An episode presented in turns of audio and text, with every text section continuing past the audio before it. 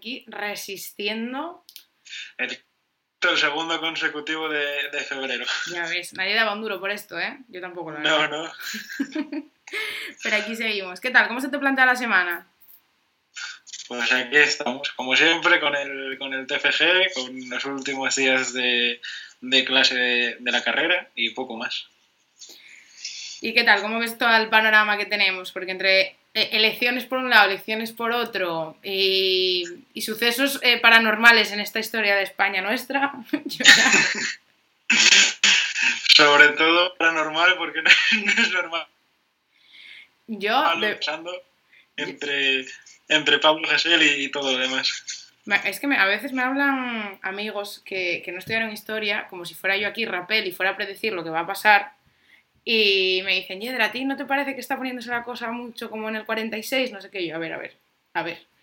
Sería todo más fácil si no fuera porque todos aquí damos nuestra opinión a través de una pantalla y, la sociedad está bastante más polarizada, las cosas como son. Pero, pero sí que están pasando cosas muy raras esta semana. Y encima, claro, como no nos dejan movernos, pues no sé, tenemos el índice de movilidad muy limitado, pues, pues nada, a expresar nuestra opinión a través de las redes, así nos va. La gente se tira a quejarse. Sí, sí, todo el mundo, la verdad que todo el mundo comparte y, y, se queja, pero bueno, no sé qué radio de acción tenemos a través de, a través de las pantallas, la verdad. Pero bueno, a ver cómo se plantea. A ver. Desde luego Bueno, eh, nos tocará, nos tocará a la gente joven animar. Sí, no me dejes hablar, por favor, presenta a la siguiente invitada. Vamos a, a, pasar a presentar a nuestra, a nuestra invitada de hoy, que se llama Sara Leces, es streaming para Cyclone Gaming, pero además de eso es graduada en lenguas inglesas y próximamente va a sacar una novela, así que podemos, podemos decir que, que es novelista. Vamos a hablar de, de, sus proyectos y de cómo significa publicar por, por primera vez, siendo además mujer y en un sitio como Asturias, que no es un, un lugar muy, muy fácil de, hacer esto. Pasamos con la canción que ha elegido el entrevistado para introducirse y pasamos a las preguntas. Una canción muy bonita de Miley Cyrus, ahí va.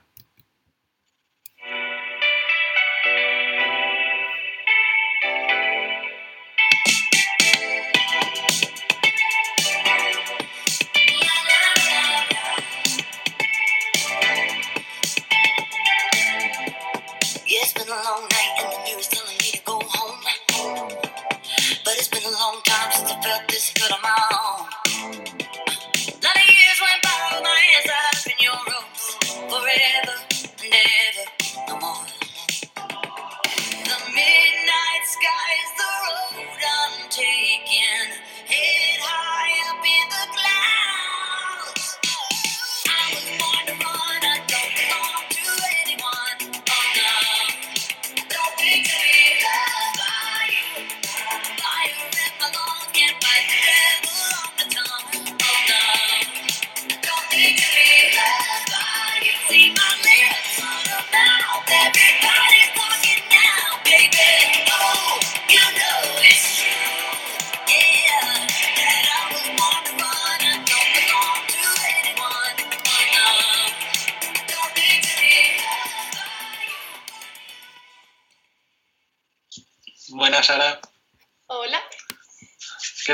¿Cómo estás llevando estas, estos días de pandemia?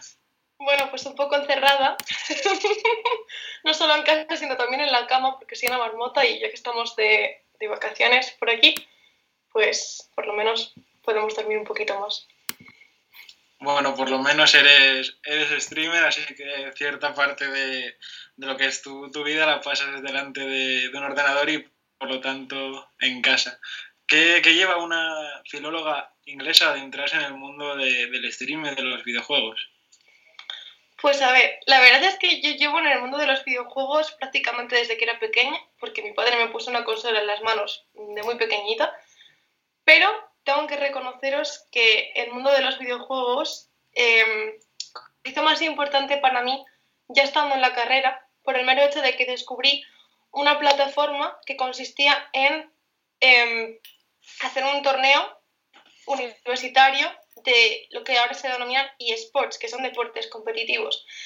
Entonces yo me apunté a, a, ese, a esa plataforma, a ese, a ese torneo, no como jugadora, sino como apoyo para ayudarles a, a, conseguir gente para competir representando lo que vino a ser la Universidad de Oviedo. Entonces, pues está bastante relacionado, como podéis ver, con eso, con el tema de la universidad. Y, mm, y nada, eh, como yo veía que como jugadora no tenía futuro, porque no se me dan muy bien los videojuegos, dije, bueno, pues por lo menos voy a entretener a la gente en, en un canal de Twitch y ahora en vez de jugar a juegos competitivos, como puede ser League of Legends, Overwatch, etcétera, que también los juego, juego más otro tipo de contenido que es más Stardew Valley, Animal Crossing o juegos más de chill, ¿no? Contenido family friendly, porque los otros son más de, de ponerse de, de, mala hostia. bueno, Sara, La verdad que sí, sí.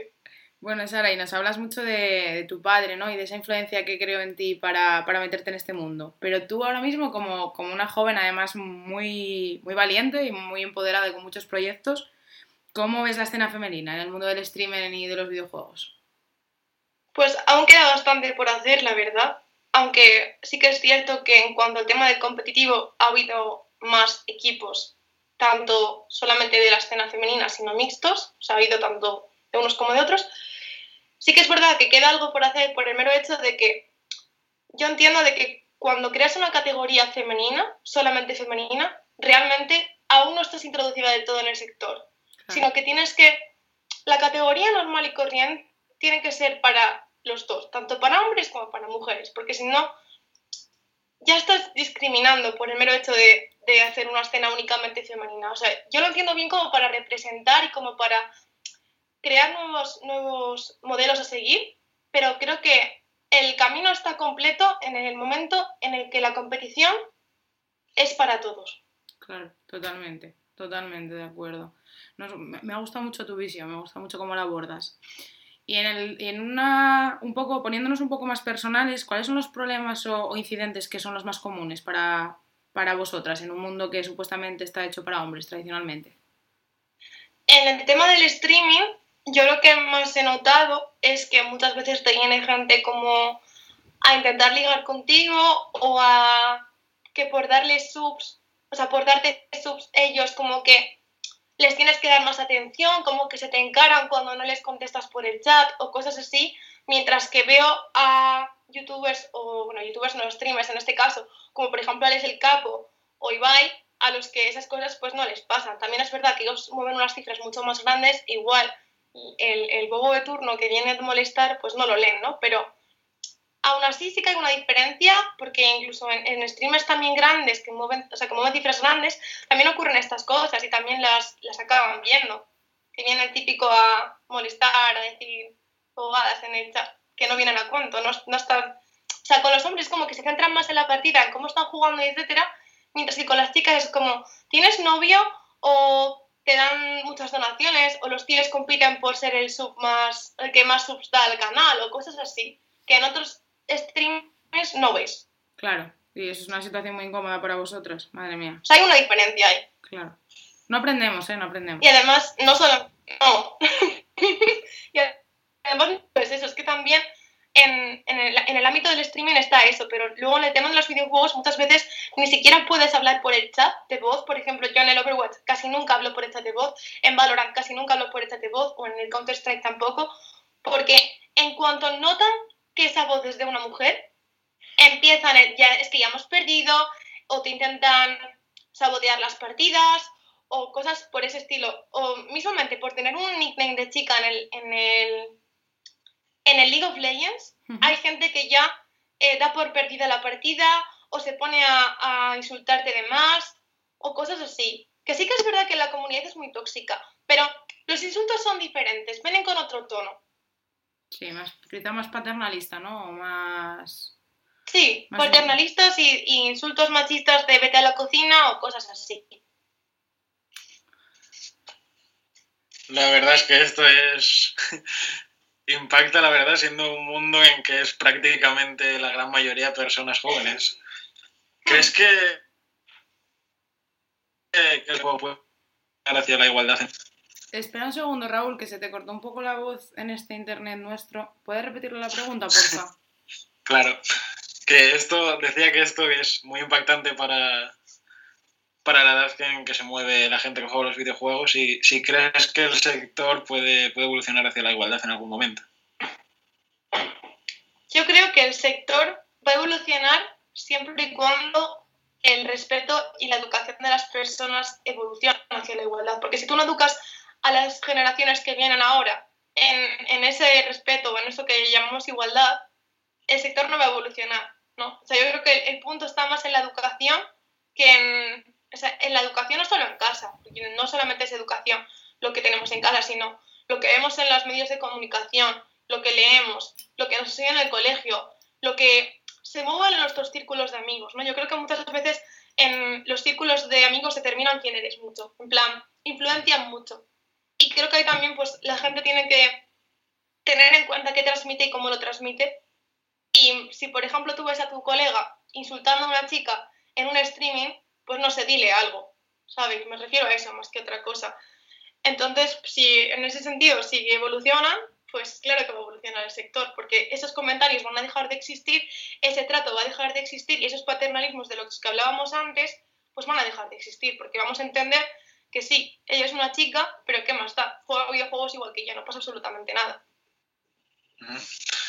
Pues a ver si vemos que durante los próximos años esto mejora, porque la verdad tenéis el mismo derecho a, retransmitir en Twitch, igual que, las personas, para que los hombres.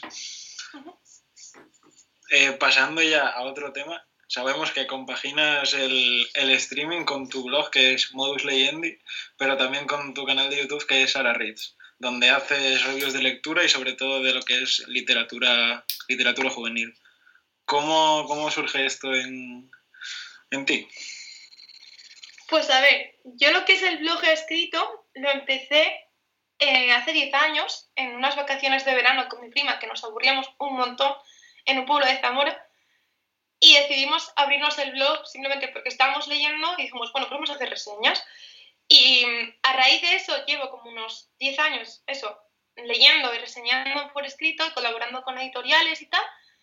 Y luego, eh, este año pasado, en 2020, fue cuando, por la pandemia básicamente, yo me aburría mucho en casa y fue cuando empecé a hacer más streaming y decidí abrirme el canal de YouTube para compaginar el blog y para entretenerme para que la pandemia no se me hiciera tan aturullante, ¿no?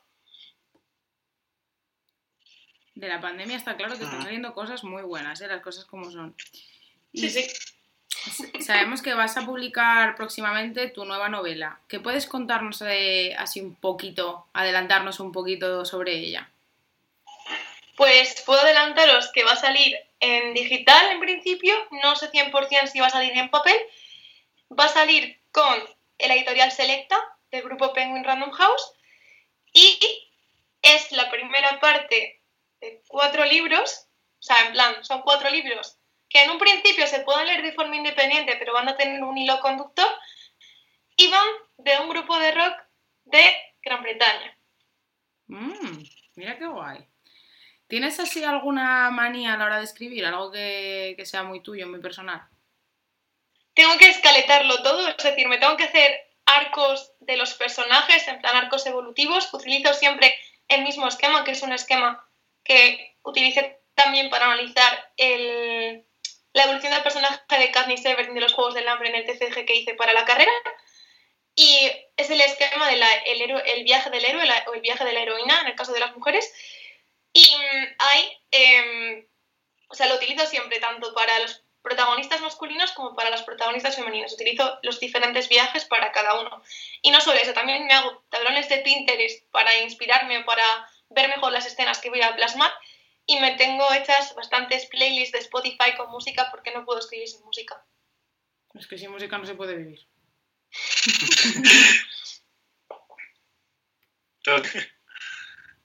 bueno, eh, esta es una pregunta que yo también puedo responder, así que si te falta algo por decir, yo también lo voy a añadir. Y es, ¿cómo crees que está el panorama actual editorial, sobre todo, sobre todo en los jóvenes, y cómo ves el panorama en esta nuestra comunidad que es Asturias?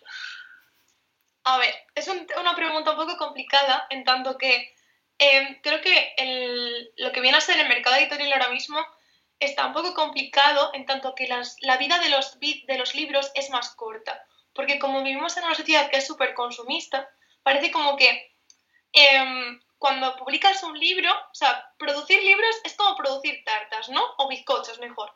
Eh, ¿Por qué? Porque cuando tú produces el primer bizcocho, el primer bizcocho está caliente, está recién salido del horno, es novedoso, pero cuando llevas producidos 20 bizcochos en el mismo día, el primer bizcocho se te enfría. Entonces me da la sensación de que el panorama editorial en general está un poco así, que los, los libros tienen una vida muy corta y es muy fácil que un libro tenga un boom, pero al día siguiente cambie. Entonces es muy complicado para los autores vender en ese aspecto.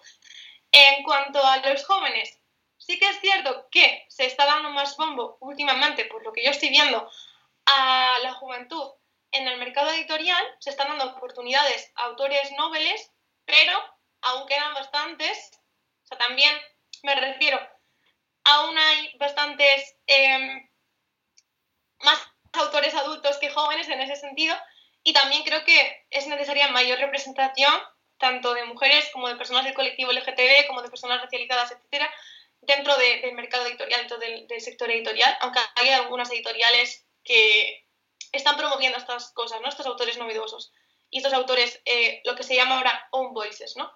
Em, y respecto a Asturias, literalmente creo que conozco a dos, tres personas que hayan publicado libros en Asturias. Bueno, más. Realmente creo que son unas cinco, contándote a ti, Raúl.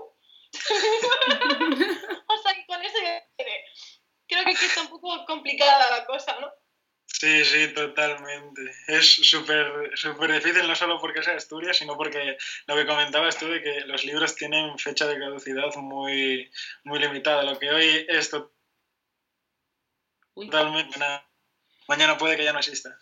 Uy, espera, Raúl, que se te corta un poco. Creo que se entiende, pero por si acaso repite. Lo de creo que lo que hoy es moda Creo, eso, decía que creo que lo que hoy es tendencia, mañana mismo ya puede ser totalmente obsoleto.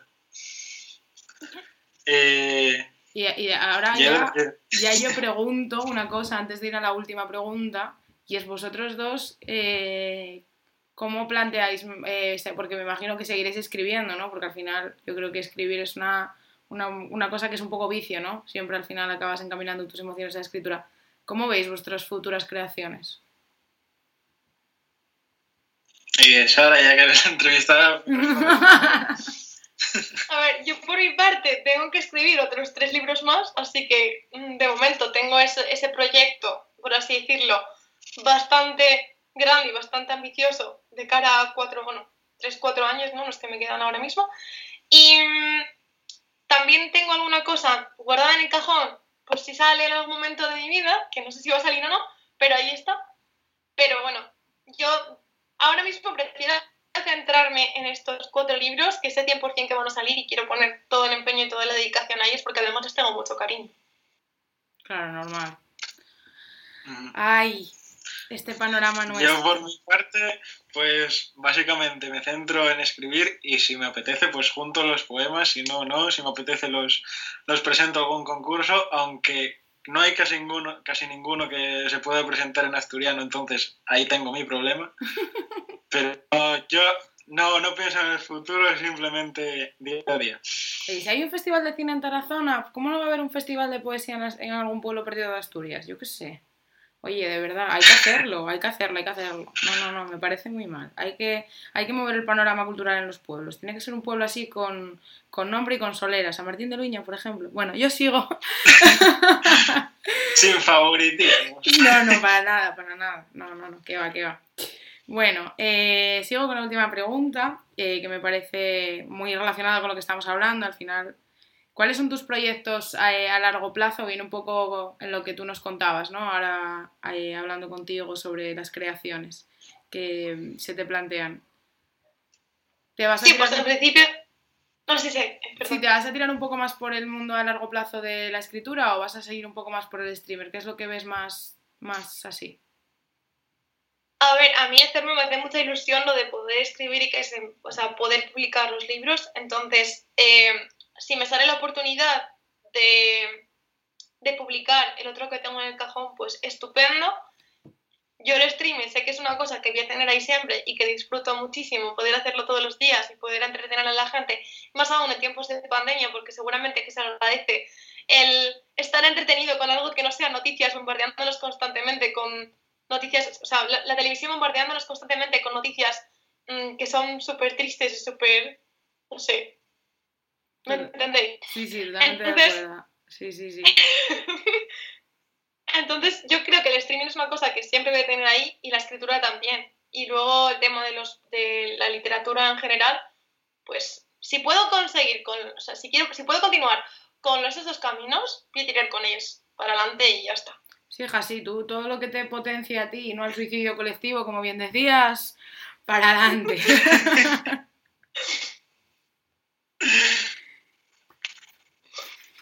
Bueno, vamos a ir ya despidiendo a, nuestra invitada de hoy. Vamos, como siempre, bueno, como siempre no, porque en el anterior programa, en la entrevista a, Silvia Quesada, se nos pasó por completo, así que desde aquí, Silvia, si nos está escuchando, perdón, que es una recomendación de, de una peli, una recomendación de una canción y otra de un libro que seguro que en este tuviste tus dudas para elegir un, solo uno. De hecho, si me dejáis, voy a decir dos. Uno en inglés y otro en español. Sí, sí, claro, sí, sí. Todo, todo lo que sean buenas recomendaciones, siempre bienvenidas. Pues a ver, de películas voy a recomendar una que está bastante relacionada con mi novela, que es un musical y es Rock of Ages, que como película no creo que sea en plan que tenga mucha calidad como película, ¿vale? Pero lo que viene a ser la banda sonora y todo el, toda la música que rodea, toda la atmósfera que rodea esa película, a mí me gusta un montón. Como em, canción, voy a escoger Nightcrawling de Miley Cyrus con Billy Idol, que es de su último disco Plastic Hearts, que también está súper rockerillo. Y de libros, quería escoger dos por el mero hecho de que hay uno que no estoy 100% segura de si van a traducir al castellano, que se llama eh, Revenge of the Sluts, de Natalie Walton, lo publicó hace nada, literalmente creo que salió como hace 10 días, y habla de eh, la difusión de fotos íntimas en los institutos ah. y de cómo realmente lo que no hay que hacer es culpabilizar a la víctima y cómo lo que hay que hacer es denunciar y animar a las víctimas a que lo denuncien, porque realmente quien está cometiendo el delito es quien difunde esas fotos sin consentimiento y no la víctima. Y creo que en muchos institutos de Asturias eh, ha pasado algo de ese estilo, sobre todo hace unos años. Sí, eso sí iba a decir. Creo que... sí, Eso, iba, eso sí iba a decir, pasó, bueno, yo no sé mm, si vosotros os acordáis, porque igual no estabais en, yo estaba en tercero de la ESO, y pasó aquí en un, instituto de Asturias, en Avilés, y era mi generación, y de hecho yo tuve la suerte de tener una, un docente que nos habló bastante bien del tema, pero fue algo muy controvertido porque rolaron fotos de muchas chicas de Avilés desnudas e incluso la cosa empezó a tener importancia cuando la Guardia Civil picó a la puerta de un chico de 18 años. Hasta entonces no se le dio importancia. Es decir, nadie pensó en las víctimas, sino en las consecuencias. Exactamente. Y yo sí que yo lo, lo viví en, no en primera persona porque yo no a mí no me afectó ese tema, pero sí que tuve compañeras de clase que aparecieron en esas fotos y sí que recuerdo que todos le señalaban con el dedo a ellas cuando en realidad a quienes habría que señalar sería a quienes tenían una carpeta de Drive con las fotos subidas y las compartían por el móvil. Y básicamente creo que es un tema que se debería de, visibilizar más, que es que lo de culpabilizar a la víctima nunca está bien, porque eso lo que hace es que eh, los delitos se sigan cometiendo por falta de denuncias y porque la gente pues no entiende que eso está mal. Y, y nada, y como como el libro de aquí publicado en castellano, em, estoy dudando sobre cuál decir, la verdad. Pues tú los que te vengan, tú los que te vengan, para adelante, para adelante. Es que últimamente he leído libros bastante buenos, así que... Mm, mm, mm, creo que me voy a quedar con El barquero de almas de Claire McFaul, que es el último libro que, no que he leído, porque no es realmente el último libro que he leído, pero sí que fue el primero que leí este año. Y eh, tiene un word building de la leche. Tiene em, el mito de Ay, ¿cómo se llama? No me sale el nombre ahora. El mito este de, de Caronte, de, de Sí, cuando bajan al infierno, Sí, de la- sí, sí, sí. pues habla de ese mito, ¿vale? Y me parece brutal. Y todavía no, no- no han publicado la es una trilogía, no han publicado la segunda parte, pero van a publicarla creo que este año y me ha parecido muy bueno, la verdad. Yo siempre cuando salíamos a las fiestas de Prado, para mí Caronte eran los taxistas que nos llevaban a casa, porque si no tenías monedas tampoco podías cruzar el puente. ¡Ostras, qué bueno! Pues nada, la verdad que ah, pues fue una entrevista muy bonita, la verdad. La, la acabo de disfrutar muchísimo. Hay que añadir algo más para despedirnos, Raúl. Yo por mi parte creo que no, que es una entrevista que seguro que a la gente le, le va a gustar porque no es un mundo que, que tengamos presente todos los días. La verdad que es súper interesante todo lo que nos acabas de contar, Sara. Yo creo que es necesario darlo a conocer y con una perspectiva muy buena, muy crítica y muy real de la situación que tenemos ahora mismo entre manos. Así que bueno, eh, nada, darte las gracias, que te cuides un montón. Esperamos tenerte pronto con la presentación de, de tu futuro libro y que puedas presentarlo de la manera más, más adecuada posible dentro de todo lo que hay. Muchísima suerte en tus proyectos. Y nada, Raúl, espero verte el martes que viene, no lo sé. Nunca se sabe ahora mismo. Nunca se sabe en este mundo de pandemia lo que puede. Pues nada, chicos, muchas gracias, cuidaros mucho. Gracias a vosotros. Nos despedimos con un temazo que, pues como todo en esta vida, encontramos por casualidad. Bueno, encontró Raúl. Así que nada, hasta el martes que viene. Gracias.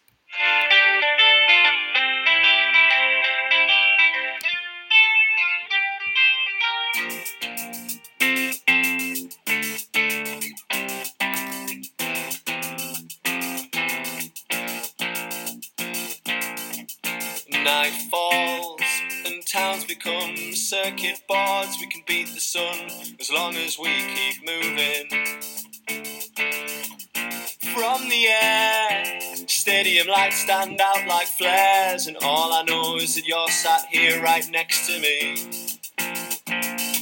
We rarely see warning signs in the air we breathe. Right now, I feel each and every fragment. This paper trail right back to you. You say you need me to step outside. You spend the evening unpacking books from boxes. You pass me up so as not to break a promise. Scattered Polaroids and sprinkle words around your collar in the long run. You said you knew that this would happen. Well, this is something new, but it turns out it was borrowed too. Why does every letdown have to be so thin? Rain explodes at the moment that the cab door closed. I feel the weight upon your kiss ambiguous. You have to leave, I appreciate that. But I hate when conversation slips out of our grasp.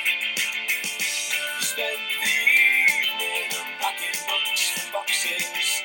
You pass me up so as not to break a promise. Scattered Polaroids and sprinkle words around your collar in the. You said you knew that this would happen.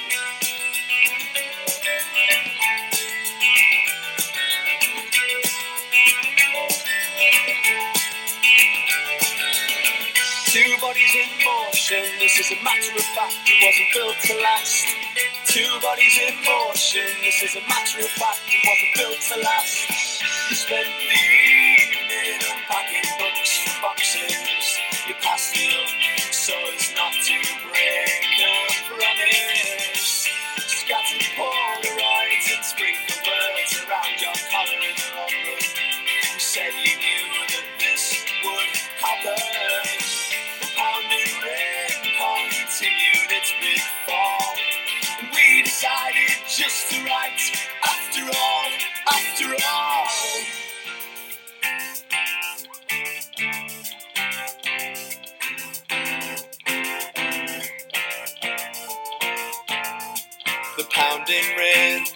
continued its bleak fall.